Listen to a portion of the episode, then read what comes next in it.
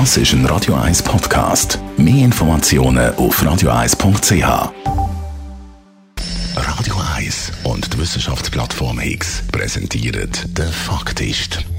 Der Wissenschaftsjournalist Beat Glocker zeigt, was aktuelle Resultate aus der Forschung für uns alle bedeuten und hinterfragt Trends in der Gesellschaft aus Sicht der Wissenschaft.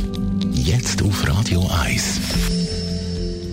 Eine Gruppe von Forschenden ruft dazu auf, bei der Entwicklung von Robotern und künstlicher Intelligenz vorsichtig vorzugehen, damit die neuen Technologien keine rassistischen Vorurteile und Ungleichheiten zementieren. Kann künstliche Intelligenz rassistisch sein? Und ob sie das kann? Vielleicht sogar noch mehr als echte Menschen. Eine künstliche Intelligenz oder KI lernt autonom. Wir geben ihr nur das Ziel vor, aber nicht, wie genau sie dorthin kommen soll. Ihren Lösungsweg ist nicht transparent. Die KI sucht nach Muster, leitet daraus ihre eigenen Regeln ab, die wir nicht genau kennen.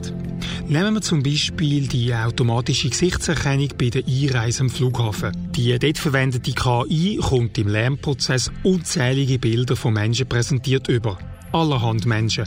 Darunter natürlich auch Drogenschmuggler. Und wenn jetzt die Mehrheit von diesen Drogenkurier dunkle Hautfarbe hat, dann assoziiert die KI die Hautfarbe mit der illegalen Tätigkeit.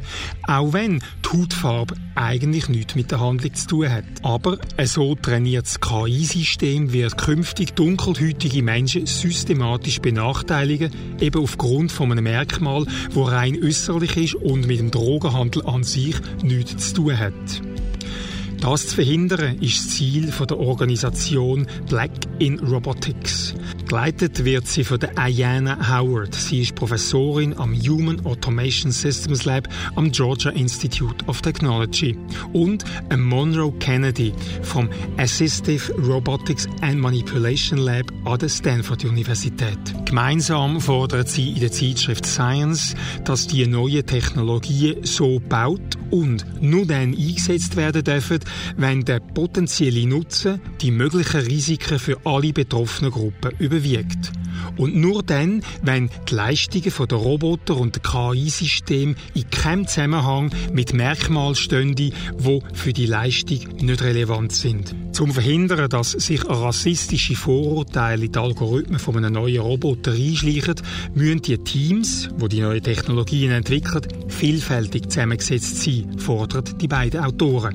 Und das betrifft jetzt nicht nur die Hautfarbe, sondern auch die ethnische Zugehörigkeit, das Alter, das Geschlecht und so weiter. So eine vorurteilslose Ethik ist eine von vier Voraussetzungen, damit Systeme künstlicher Intelligenz in der Bevölkerung breite Akzeptanz finden können.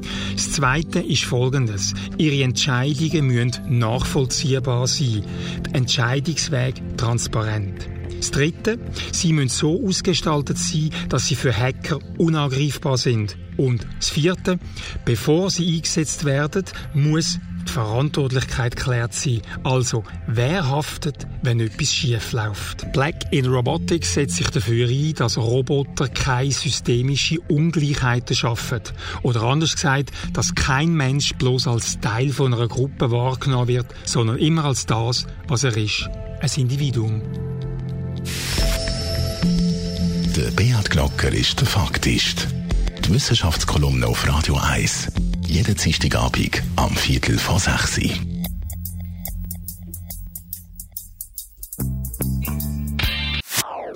Das ist ein Radio 1 Podcast. Mehr Informationen auf radio1.ch.